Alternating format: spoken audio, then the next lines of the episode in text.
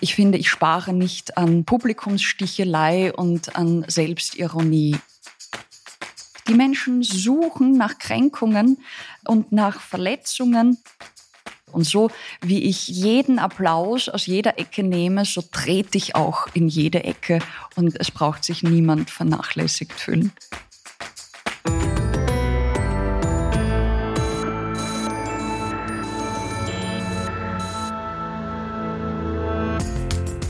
Hallo ihr Lieben, herzlich willkommen zu Fair und Female, dem Gesellschaftspodcast der kleinen Zeitung.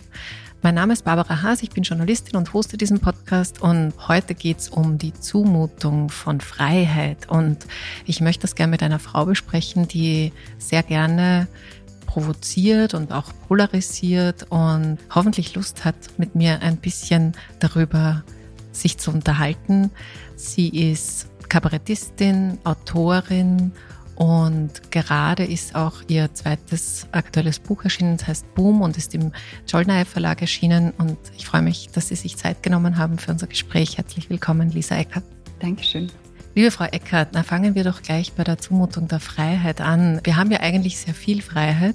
Das ist auch toll sozusagen, aber Sie meinen, dass uns die Freiheit oft ein bisschen zu viel wird sozusagen und wir sie deswegen mit Grenzen wieder einzudämmen versuchen, subsumiert unter dem Begriff politische Korrektheit. Warum ist denn die Freiheit so eine Zumutung und das Aushalten dieser Zumutung so schwierig? Naja, es ist ja nicht nur eine Freiheit, sondern sehr viele Freiheiten, die wir jetzt gemessen an der Menschheitsgeschichte in sehr schneller Zeit bekommen haben. Also wir sind auf sehr wenig nur mehr festgelegt und determiniert, wenn man so will. Natürlich, also Herkunft wird man nie verleugnen können, je nachdem, wie betucht man zur Welt kommt. Aber grundsätzlich wird einem mal das Bild vermittelt, weder Geschlecht, Herkunft noch Stand, Stände sind verdämpft und Geschlechter sind fluid. Wir können alles selbst wählen und sind somit zur Selbstbestimmung eigentlich verdammt, weil es weder von unten noch von oben, weil auch die Metaphysik ist uns ja weggebrochen mit Gott eigentlich, niemand mehr vorschreibt, wer wir sein sollen. Es gibt nur einen Imperativ, wir sollen das gefälligst herausfinden, wer genau wir sind und dem müssen wir dann treu bleiben. Und da ist die Orientierungslosigkeit eigentlich schon vorgezeichnet. Und ich kann verstehen, wenn einem das zu viel wird. Zudem sind wir, habe ich den Eindruck, auch in gewisser Hinsicht als Menschen, wie man sich so Machisten vorstellt, mit der Freiheit, wenn wir sie eine Nacht gehabt haben, dann sind wir ihrer eigentlich müde und sehnen uns nach den Fesseln zurück. Und wenn wir bei diesem ein bisschen oft strapazierten Begriff politische Korrektheit noch einen Moment bleiben wollen, das sind ja an sich, glaube ich, immer sehr wohlgemeinte Grenzen, also dass Diskriminierung, dass das wahrgenommen wird, dass sozusagen eine Sichtbarkeit auch da besteht, auch beim sozusagen Frauen, Männer, also Gendern, dass Frauen angesprochen werden in Texten und so weiter. Das ist ja an sich tatsächlich, glaube ich, nicht so schlecht. Was ist für Sie das, der große Hemmschuh jetzt gesellschaftlich, wenn man sich das anschaut? Also bei der politischen Korrektheit jetzt als mal als sprachliches Phänomen, weil das ist das, was mich am meisten empört natürlich, ist, dass es ein, es ist ein starres Korsett. Es gibt genaue Regeln, die zu befolgen sind. Und das ist schon mal Unfreiheit im höchsten Sinne natürlich. Da bin ich immer ein Verfechter der Höflichkeit gewesen, die mehr Spielraum lässt und wo man sich gegenseitig einander untertan macht und natürlich zusieht, den anderen gefälligst nicht zu verletzen und zu beleidigen. Das würde ich immer als das höchste Credo meines persönlichen Umgangs mit Menschen sehen. Aber ich möchte frei wählen können, wie ich jemandem gegenübertrete. Und gerade da stehe ich im Gegensatz zu den Leuten, die politische Korrektheit verfechten, für Diversität. Diversität in der Sprache und Diversität der Individuen, die mir gegenüber sitzen und die eigentlich alle ganz individuelle Bedürfnisse haben, wie und womit sie angesprochen werden wollen. Und das kann mir ein Regelkatalog einfach nicht bieten. Und damit ist das eine eher, eher infantile Reglementierung der Menschen, die genauso wie Kinder, aber jetzt nicht die Erwachsenen genauer Regeln bedürfen. Kinder dürfen auch nicht nachfragen, warum. Dann wird einem gesagt, das ist so, weil es einfach gerade zu dem Zeitpunkt ihren Fähigkeiten entspricht. Man kann nicht alles hundertfach erklären oder bis ins kleinste Detail zurückverfolgen, warum, sondern du sprichst das so aus und so bleibt's. Und so können wir eigentlich nicht mit Erwachsenen umgehen. Beziehungsweise wenn wir es tun, darf man sich nicht wundern, dass sie sich zunehmend auch wie Kinder verhalten. Mhm.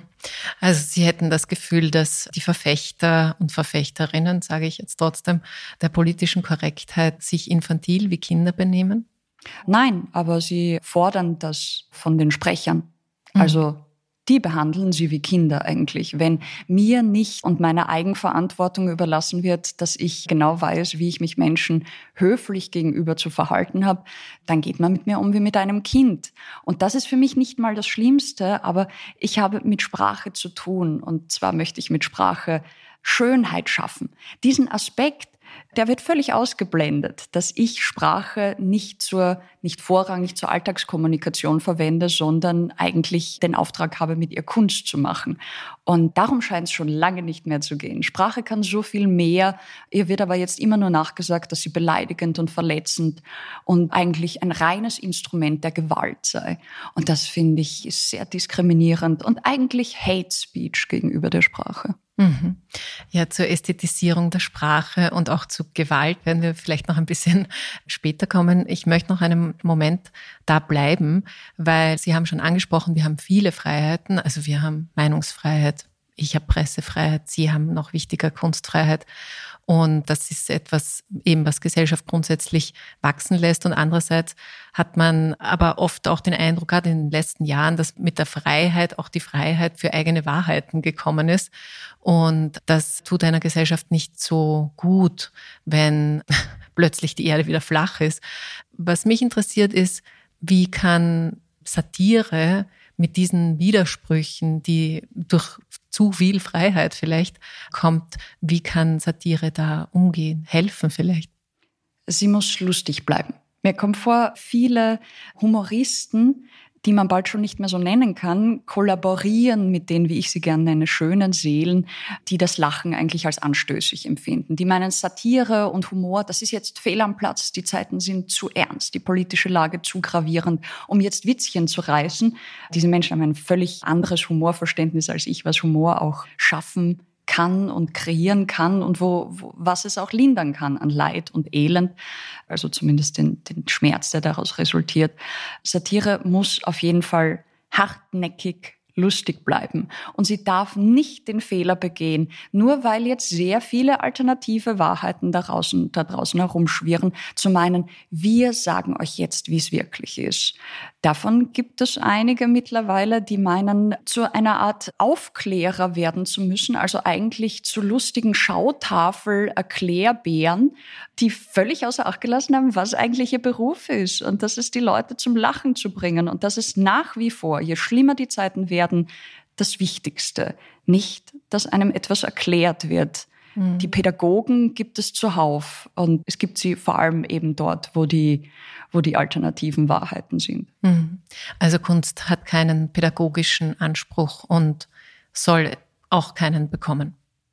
Ich würde nicht leugnen, dass er sich dann nicht durch die Hintertür reinschleicht, aber mit einem pädagogischen Programm sich ans Witze schreiben zu machen, ich kenne keinen Fall, in dem das gut ausgegangen ist, geschweige denn lustig.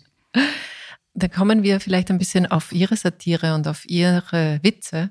Sie ecken ja deswegen so häufig an, weil Sie sozusagen Klischees brechen mit einem neuen Klischee. So empfinde ich das zumindest. Und der Vorwurf ist oft, na ja, aber muss das sein? Muss es sexistisch, rassistisch, antisemitisch, was ja auch oft war? Im Vorwurf muss denn das sein, wo es doch klar ist, es gibt Sexismus, es, also es gibt das alles und es verursacht reales Leid. Warum denn sozusagen, warum nicht nach oben treten, sondern eben nach unten sozusagen? Das ist, ich, das, ja. Diese Frage haben Sie mhm. sicher schon ganz, ganz oft gehört und, und auch oft beantwortet, aber noch nicht mir.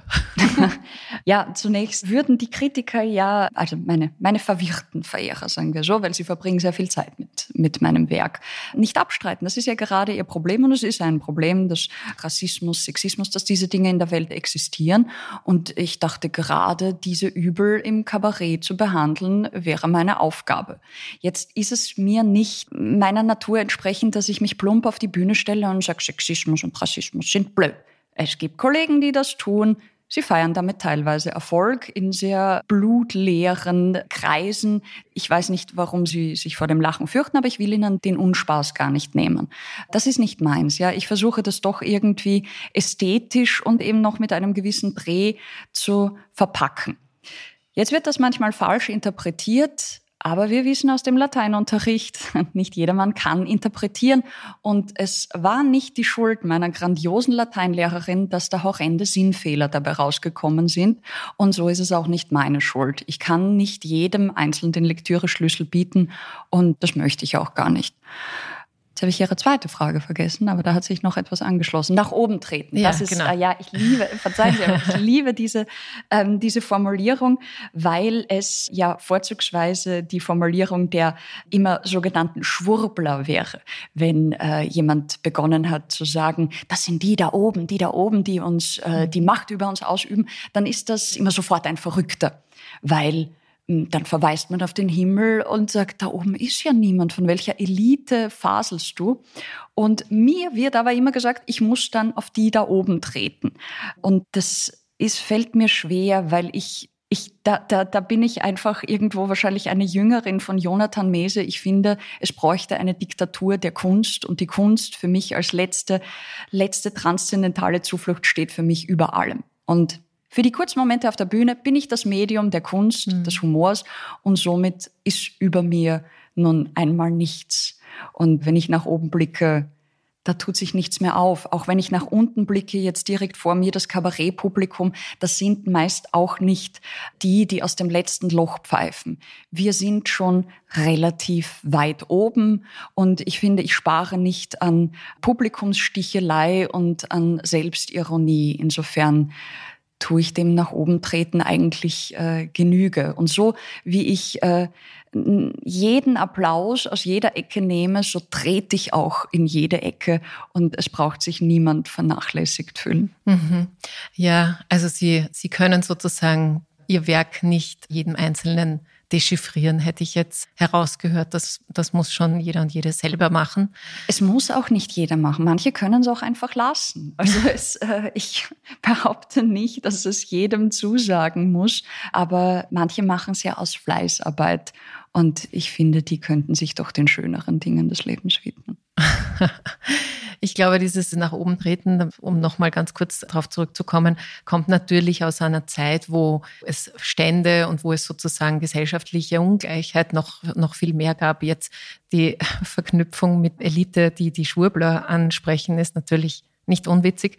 Aber was mich trotzdem interessiert, also was, was ich jetzt rausgehört hätte, wäre, diese Themen, die ihnen oft sozusagen vorgeworfen werden, wie Antisemitismus bei der Weinstein-Geschichte und so weiter, das kann ich jetzt nicht vorspielen, liebe Hörerinnen, das muss man nachgoogeln, dass ihnen die Themen schon total wichtig sind und sie sie deswegen thematisieren, ist es aber dann nicht, also kalkulieren Sie dieses, diese Verwirrung und das Unverständnis bewusst mit ein? Weil man könnte auch sagen, warum muss sie sich an diesen ewig gleichen Themen abarbeiten, die schon so oft besprochen wurden, auch vielleicht? Also naja, meine Themenvielfalt ist, wenn ich einmal dem Eigenlob verfallen darf, wirklich enorm. Also ich habe eine hohe Textproduktion und es wird niemand, glaube ich, sein Thema, das ihn betrifft, vermissen.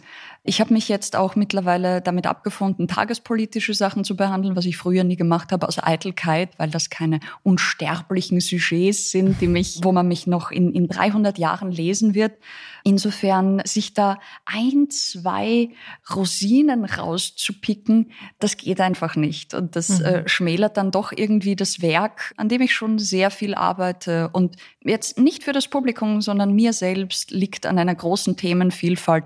Und das darf aber natürlich natürlich Themen Sexismus, Rassismus, also die immer gleichen Themen, wenn mir das jemand vorwirft, zumal das Menschen sind, die sich jeden Tag nur mit diesen Themen auseinandersetzen. Ich glaube, wenn ich denen sagen würde, jetzt beschäftigt euch doch nicht immer mit den immer gleichen Themen, dann äh, wären die auch, äh, gelinde gesagt, verstört. Mhm. Ich wollte sie nicht verstören. Äh, ein Gedanke noch und dann sprechen wir bitte gerne über Ihr neues Buch. Kränkung ist etwas, was mir, was mir vielfältig auffällt. Das hat jetzt nicht zwingend nur mit Kabarett und, und Satire zu tun, sondern das fällt mir ganz oft in den sozialen Medien auf. Sie sind dort nicht, also sie sind dort schon, aber sie, ich habe gerade vorhin gesehen, also nicht sie persönlich. Ja, genau.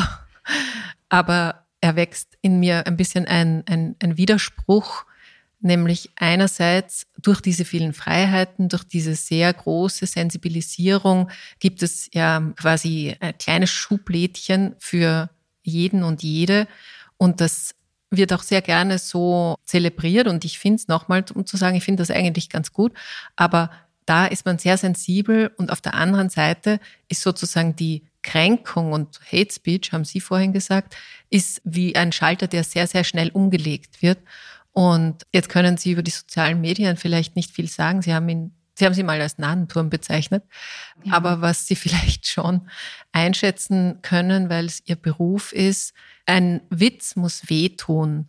Aber kann man, also muss diese Kränkung auch in einem künstlerischen Werk mit dabei sein, um was anzustoßen? Und wie unterscheidet sich die von jener Kränkung, die ich jetzt gerade bei den, über die sozialen Medien beschrieben habe. Ich finde gar nicht, dass ein Witz wehtun muss. Also mir tun nicht alle Witze weh, die ich amüsant finde. Oder vielleicht ist mein Schmerz derartig in Lust verkehrt, dass es mir nicht mehr auffällt. Aber das wäre kein, also das wäre nicht dogmatisch etwas, was ich verfechten würde. Gar nicht. Also ich weiß, dass sich manche gerne humoristisch peitschen lassen. Das mache ich natürlich mit Genuss, aber es ist jetzt nicht etwas, was mitschwingt. Und wenn ich denke, das stößt nicht genug Menschen vor den Kopf, dann mache ich die Pointe nicht. Im Gegenteil, ich stoße niemanden gern vor den Kopf. Es liegt mir wirklich fern. Dass die Menschen so leicht gekränkt sind, ist äh, natürlich, Sie haben den Begriff der Sensibilisierung aufgebracht. Das könnte man ja in vielerlei Hinsicht deuten. Die Menschen fordern immer Sensibilisierung von den anderen, dass die sensibel sein sollen in ihrem Umgang, also wie sie anderen begegnen.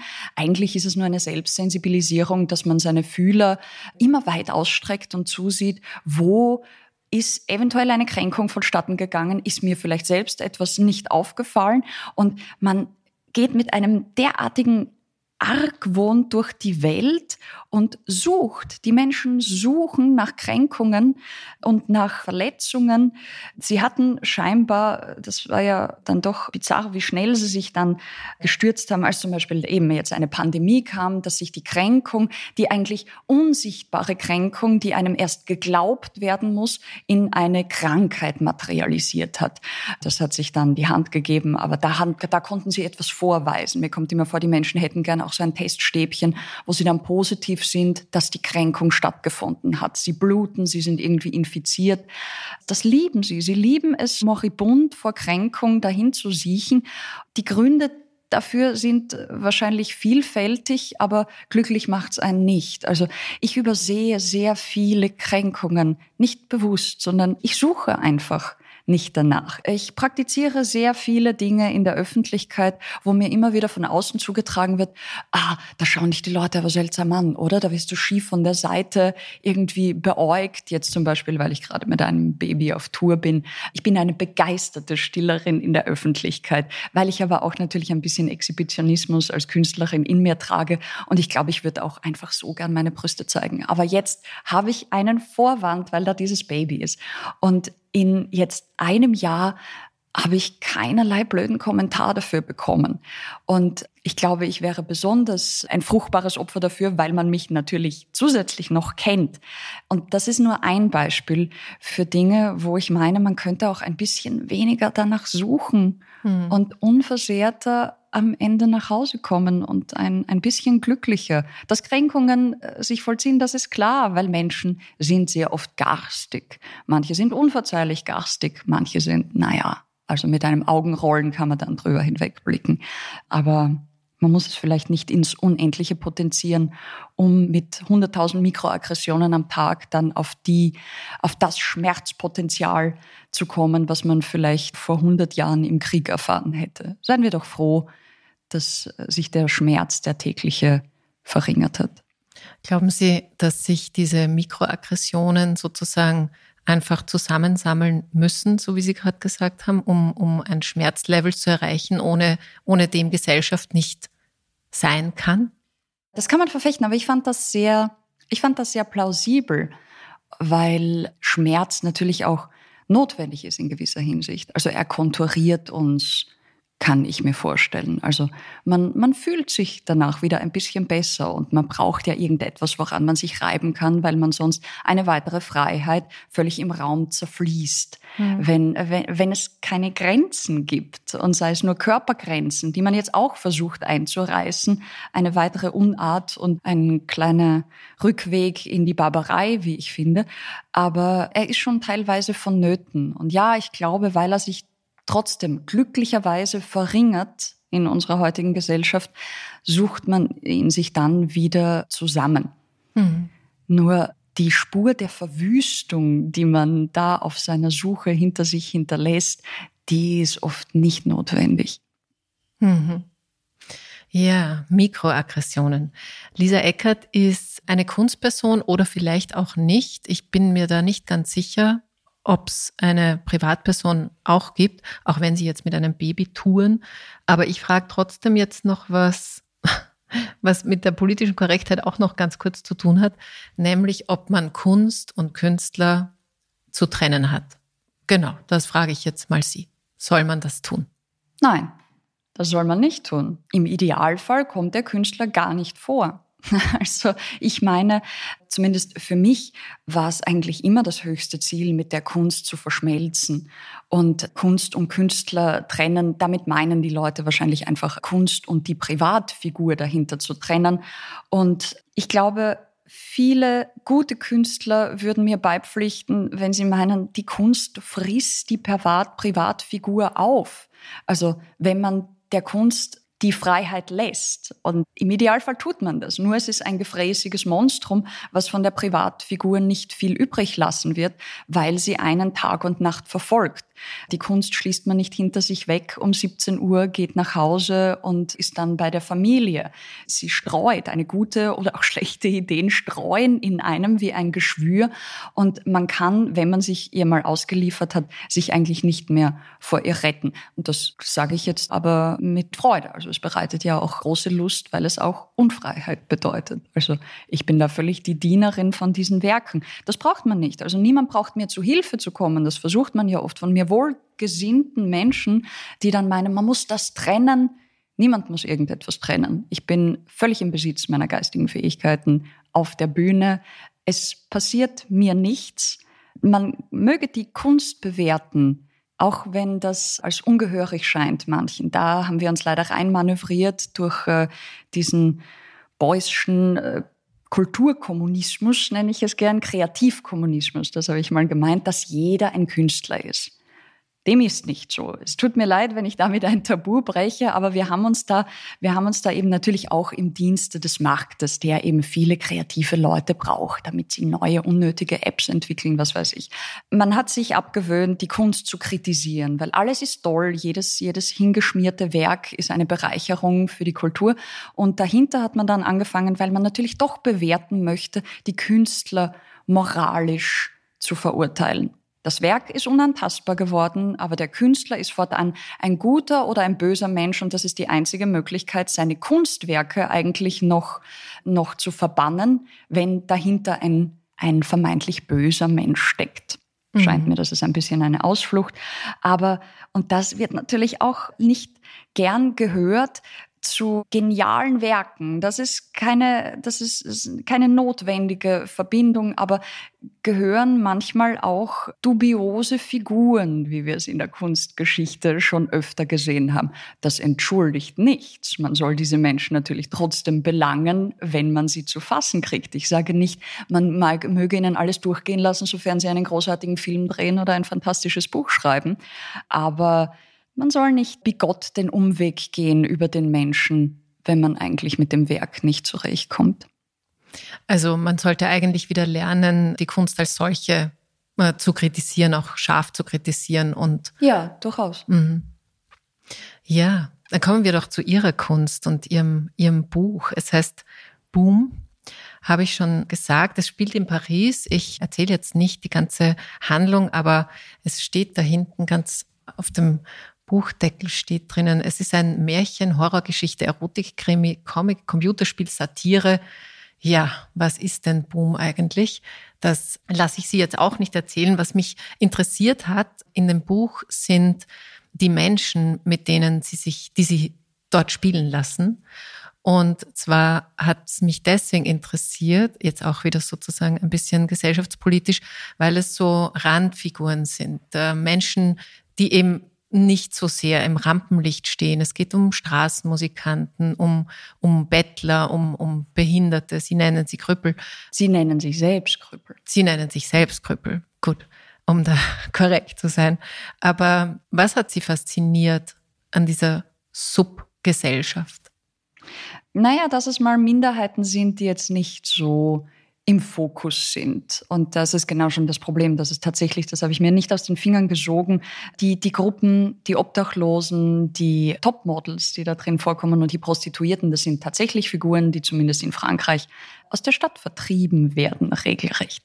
Und das passiert einfach nebenbei durch verschiedenste Maßnahmen. Das hat mich fasziniert, was diese scheinbar Gruppen, also Gruppen, die nichts miteinander zu tun haben, was, was die verbindet. Und es sind ihre, ihre Körper. Das sind äh, Figuren, die rein durch ihre Körper leben.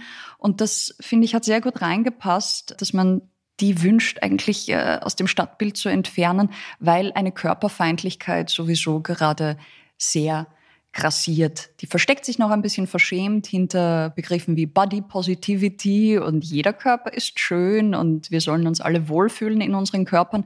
Aber dahinter zieht schon ein Hass auf die Leiber herauf, der, wie ich finde, größer ist als der der katholischen Kirche, die halt auch ein bisschen, ja mindestens doppelmoralisch waren. Aber das kommt mir heute nicht mehr so vor. Also, Aber glauben Sie wirklich, also wo sehen Sie diese Körperfeindlichkeit? Die Körperfeindlichkeit ist das, das Schwere letztlich, das tatsächlich Körperhafte, das dem nur mal mit Ekel begegnet wird. Und ich finde, die Pandemie hat das sehr wunderbar gezeigt. Man möchte Abstand halten von den Menschen. Alles, was jetzt organisch, biologisch ist, ekelt die Menschen an. Das bisschen Biologie, mit dem sie geschlagen sind, wie etwa ihr Geschlecht, diese Determiniertheit macht sie wahnsinnig. Auch das scheint eine Zumutung zu sein, da jetzt nicht die Freiheit, sondern dass man eben nicht auf der Stelle alles eben verändern kann, sondern das, was man sieht, da geht es um Gewicht, da geht es um Alter oder eben Geschlecht. Und dass ich den Eindruck habe, sowieso träumen die meisten davon, sich endlich ins Digitale hochzuladen wie sie es ja jetzt auch schon tun. Also jeder hat seinen Avatar im Internet und ist damit viel glücklicher. Die Menschen verbringen viel mehr Zeit sphärisch, elfenhaft, leicht im digitalen Raum als im analogen. Für das Analoge haben sie wie ihren eigenen Körper sehr viel, wirklich sehr viel Verachtung übrig. Deswegen auch dieser, dieser zunehmende Hass, auch da schlimmer als bei den Katholiken, auf alles Sexuelle, wo man nicht mehr die Lust sieht, sondern nur mehr das Potenzial für Schmerz, Gewalt und Grausamkeit. Und das, finde ich, hat dann eben da recht gut reingepasst, mhm. dass man mhm. gerade diese, diese Körper loswerden will, wie man seinen eigenen Körper, wie man sich dessen entledigen will und ihn gar nicht oft genug desinfizieren kann, weil man selbst so angewidert ist von ihm. Das ist ein spannender Gedanke, dass wir alle eigentlich unsere Körper sphärisch, elfenhaft oder wie haben Sie es genannt, so lieber hätten. Das ist ein bisschen traurig, finde ich, gerade in dem Moment. Sehr sehr. Aber ich habe da auch einen Lernprozess durchmachen müssen. Ich war früher, habe sehr mit einem Körper-Seelendualismus kokettiert und gesagt, nein, nur der Geist ist das Wichtige. Und ich bin, ich bin äh, gefangen in dieser körperlichen Hülle und wer sich in seinem Körper wohlfühlt, der hat nur ein Stockholm-Syndrom.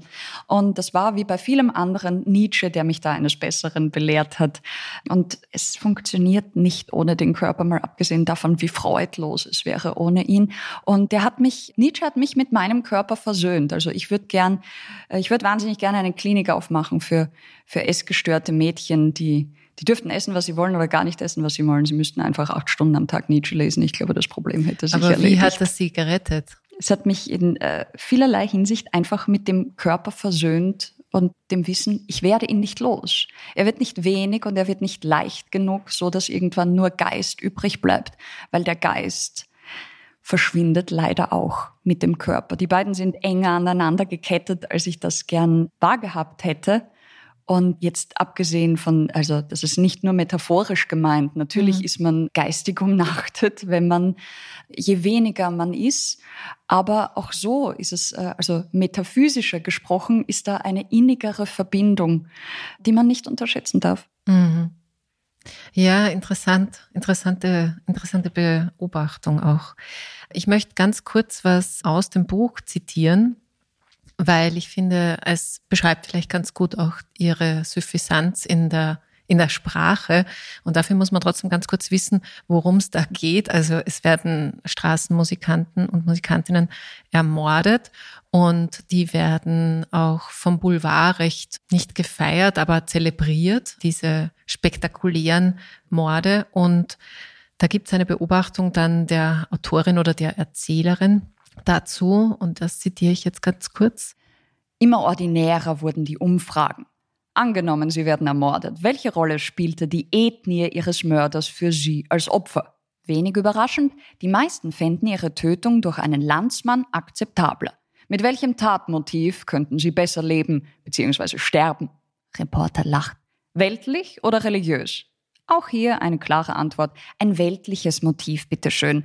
Das wünschten sich vor allem die Religiösen. Von wem würden sie lieber ermordet? Von einem Christen, einem Juden oder einem Muslim? Da Straßenmusikanten zu den beliebtesten Figuren des Pariser Personals zählen, war es nur eine Frage der Zeit, bis die Umfrage erschien. Wen sollte es eher treffen? Auf der Eins landeten die Clochards. Dicht gefolgt von Polizisten, immerhin noch auf Platz fünf schafften es die Mannequins. Also so, so in dem, in dem Rhythmus geht's eigentlich durch das Buch durch. Ich, da, da kommt viel zusammen, auch in der Passage, also die, die Schaulust, die Lust auch am Bösen, das auch ein bisschen so ausgelagert zu haben und so diese gesellschaftliche Hackordnung. Und mich würde interessieren, worum es Ihnen gegangen ist. Sie haben jetzt vorher schon erzählt von, von diesen Randgruppen, die und auch von der quasi von der Auflösung, von dieser Körperlichkeit. Aber das ist ja schon ein, ein, ein tiefer Blick so auch in die Seelen von Menschen. Und ja, vielleicht haben Sie eine erweiterte Einschätzung dazu, auch wenn Sie das Buch jetzt nicht erklären müssen oder sollen. Zu der Passage, ich glaube, was, was mich da immer amüsiert, wenn irgendwas in, in der Art Grauenhaftes passiert, was immer eine Floskel ist, die von den Menschen, aber vor allem von den Medien reproduziert wird, ist, dass wir nicht wegschauen dürfen es gibt zu viel Elend auf der Welt, wo wir nicht wegschauen dürfen. Und mir kommt vor, nichts tun die Leute lieber als hinzusehen. Also so etwas, das ist ja jetzt nur leicht überspitzt, mhm. glaube ich, was Boulevardzeitungen dann in solchen Fällen wirklich bringen. Und wir alle wissen, die Staus auf den Autobahnen verursachen nicht die Unfälle, sondern vor allem die Gaffer, die sich dann dort stapeln hinzusehen, fällt uns wahnsinnig leicht. Und da sind wir, glaube ich, auch jetzt wieder zu dem Begriff eher desensibilisiert. Ich glaube nicht, dass man empfänglicher oder empathischer wird, wenn einem das Gräuel jeden Tag vor Augen geführt wird und man es sich natürlich auch freiwillig zugute führt. Das mhm. will ich jetzt nicht behaupten, dass einem das nur aufgedrängt wird. Und ich glaube, sparsam umgehen auch äh, mit seiner Empathie, dass sie einem nicht abhanden kommt. Und äh, gerade bei so etwas bei solchen Dingen verschleudert man sie eigentlich. Wir gehen nicht gerade sparsam um mit Skrupeln oder Empathie. Ich finde, das sind alles Währungen die, und Ressourcen, die, die, die erschöpfen sich. Und sie erschöpfen sich leider nicht für unsere Mitmenschen. Und ich meine nicht nur unsere Nächsten, aber sie erschöpfen sich durch so einen Quatsch letztlich. Sie erschöpfen sich durch, es ist natürlich auch eine Satire auf den großen, auf den großen Serienmörder-Hype, der mir immer wieder auf Netflix entgegenschwappt. Und ich kann es nicht mehr sehen. Und ich frage mich, wie gibt es das, dass sich Menschen über mich empören, weil ich sie scheinbar mikroaggressiv angegangen bin? Aber wenn ich sehe, was die Sehgewohnheiten an Serien der Leute sind, frage ich mich, ob es noch irgendetwas gibt, was in ihnen nicht äh, völlig verödet ist, dass sie sich so etwas reinziehen und dann noch gut schlafen können. Also ähm, mhm. das sind für mich auch so Widersprüche, Und das steckt mir auch sehr da drinnen in dieser, gerade in dieser Serienmörder-Thematik. Ja, wie machen Sie denn? Also wie sparen Sie sich Ihre Empathie zusammen? Die Nachrichten sehe ich mir nicht an, ja, also zumindest nicht in Bildern. Es reicht, wenn ich es lese. Also ich möchte nicht, mein Auge zumindest nicht abhärten gegen diese Bilder. Und im fiktiven Bereich tue ich es mir nicht an, weil ich weiß, wenn ich mir jeden Abend Mord und Totschlag ansehe, dann fehlt mir das Gefühl, wenn es in der Realität passiert. Und einfach, ich erspare mir sehr viel, weil ich es mir gern aufbewahren würde. Nicht für mich, es ist kein Geiz, aber ich sehe einfach, dass manche, manche haben das, haben das zu sehr verschleudert. Mhm. Ja. Sie haben die Serien jetzt schon angesprochen. Man kann ja, also für viele andere ist ja auch Literatur so eine Art Flucht aus dem eigenen Alltagsleben und ähm, kann auch sehr bereichernd sein, kann auch verstörend sein, muss vielleicht auch manchmal verstörend sein. Aber was mich interessieren würde, ist das, ist Literatur für Sie auch so eine kleine Flucht oder, oder produzieren Sie einfach, weil es keine gute Literatur gibt in Ihren Augen? Eigentlich ist das schon die Erklärung. Ich hätte es besser nicht sagen können. Nein, ich muss zugeben, ohne eine Hierarchie aufzustellen, finde ich, dass es zwei Gattungen gibt, äh, Leser und Schreiber. Und ich kann nicht beide, natürlich ist jeder ein bisschen schizophren und auch ich habe meinen Leseranteil. Nur muss ich ihn klein halten, solange ich schreibe. Also ich habe mein erstes, spekulieren wir mal, dass es mein erstes Lebensviertel war, ähm, als äh, Leser verbracht und äh, jetzt kommt einmal der Schreiber zum Zug. Koexistieren können sie nicht, zumindest nicht in mir. Was machen Sie denn dann, um das Leben gut aushalten zu können, wenn Literatur jetzt kein, kein Fluchtpunkt ist? Ich bin gesegnet mit einer sehr großen, wahrscheinlich ist es Achtlosigkeit, so eine Art Candide ich sehe nicht, und eben, ich habe es mir nicht antrainiert, aber ich sehe nicht die Bösartigkeiten der Menschen. Oft wird es mir nachträglich gesagt, ob mir denn nicht bewusst war in diesem oder jenem Interview, dass man es nicht so gut mit mir gemeint hat, wie ich aber während des Gesprächs den Anschein hatte. Und ich bin wahnsinnig dankbar für diesen verklärten Blick, aber von der zuversichtlichen, philanthropischen Seite aus. Ich glaube, jetzt geht es eigentlich nur mehr darum, sich das zu erhalten. Und bislang äh, funktioniert das ganz gut. Also ich brauche keine Taktiken. Ich bin wirklich gesegnet mit einer gewissen Form von Philanthropie und dazu kommt ein großer, wie es Zizek nennt, Mut der Hoffnungslosigkeit. Mehr brauche ich nicht. Dann frage ich jetzt noch was zu einer, zu einer Angst, die Sie mal formuliert haben in einem Gespräch, in einem Interview auch, nämlich das, die Angst vor dem Tod. Also dass sozusagen, dass die eigene Endlichkeit jetzt keine, keine ganz entspannte Perspektive für sie ist. Und das, und was mich interessiert dabei ist, ich glaube, das haben wahrscheinlich viele Menschen, wenn sie sich einmal damit auseinandergesetzt haben, dass das unabwendbar ist. Aber inwiefern hilft denn das Lachen? Das Lachen ist für mich einfach der souveränste Ausdruck gegen die Sterblichkeit. Weil was einem befällt in diesen Momenten ist ja, dass alles, dass im Grunde alles sinnlos ist. Also es, es, es wird mir alles genommen, alles, was ich jetzt anhäufe. Und ich meine gar nicht materiell, sondern an Wissen, an Freundschaften, an Liebe. Es wird mir alles genommen. Es wird alles, wenn ich tot bin, keine Rolle mehr gespielt haben. Und das Lachen ist derartig subversiv, weil es auch nichts nützt. Es kontert mit Sinnlosigkeit.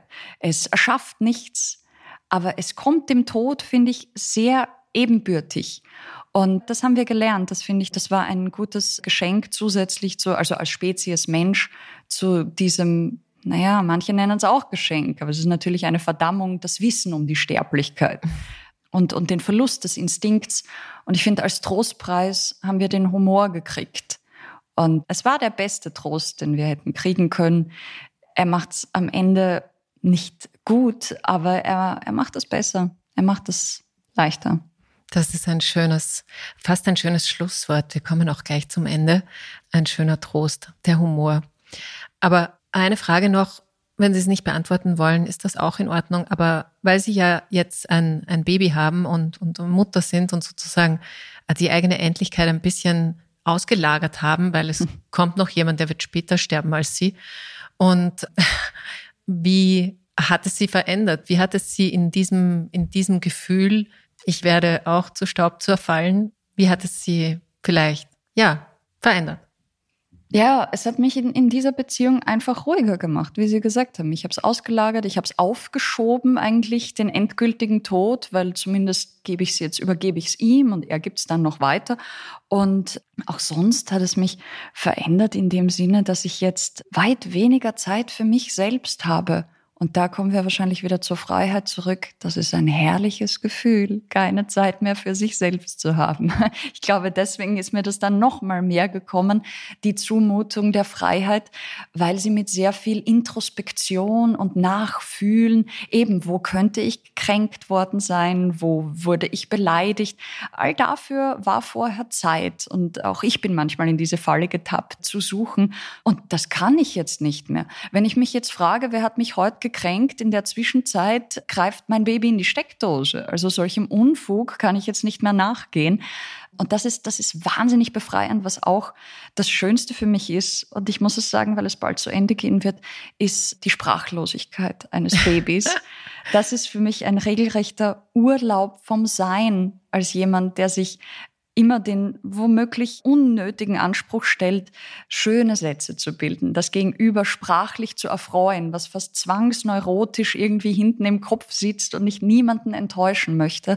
Und endlich ist da ein Wesen, das ich weder enttäuschen noch sprachlich beglücken kann. Darum geht es nicht. Ich muss mich, wenn, üben in meinen, in meinen Slapstick-Fähigkeiten zu körperlicher Comedy und hey, die sind sehr beschränkt, ja. Mein Scheitern wiederum amüsiert ihn sehr. Und das, das ist eine, eine, eine schöne Erfahrung, einmal kurz ohne Sprache zu sein. Insofern in vielerlei Hinsicht ein Segen. Tatsächlich verabschiede ich Sie jetzt oder uns, also ich mich auch. Vielen Dank für das Gespräch. Es hat mir großen Spaß gemacht. Ich sage das nochmal. Boom heißt das Buch im Schollneier Verlag erschienen. Und wer wissen möchte, wann Lisa Eckert auftritt oder ein, eine Lesung macht, dann ist das auf ihrer Homepage nachzulesen und die heißt lisaeckert.com. Genau, und bei euch, liebe Hörerinnen und Hörer, möchte ich mich auch verabschieden. Danke, dass ihr uns die Zeit geschenkt habt, uns zuzuhören. Wenn ihr Feedback habt, wie immer unter barbara.hase.kleinezeitung.at und wenn ihr wissen wollt, was sonst noch so los ist in der Welt und vielleicht auch nur Nachrichten lesen wollt, nicht anschauen, könnt ihr das im Print oder digital unter kleinezeitung.at. Ich freue mich, wenn ihr das nächste Mal wieder zuhören mögt. Alles Liebe bis dahin und Baba.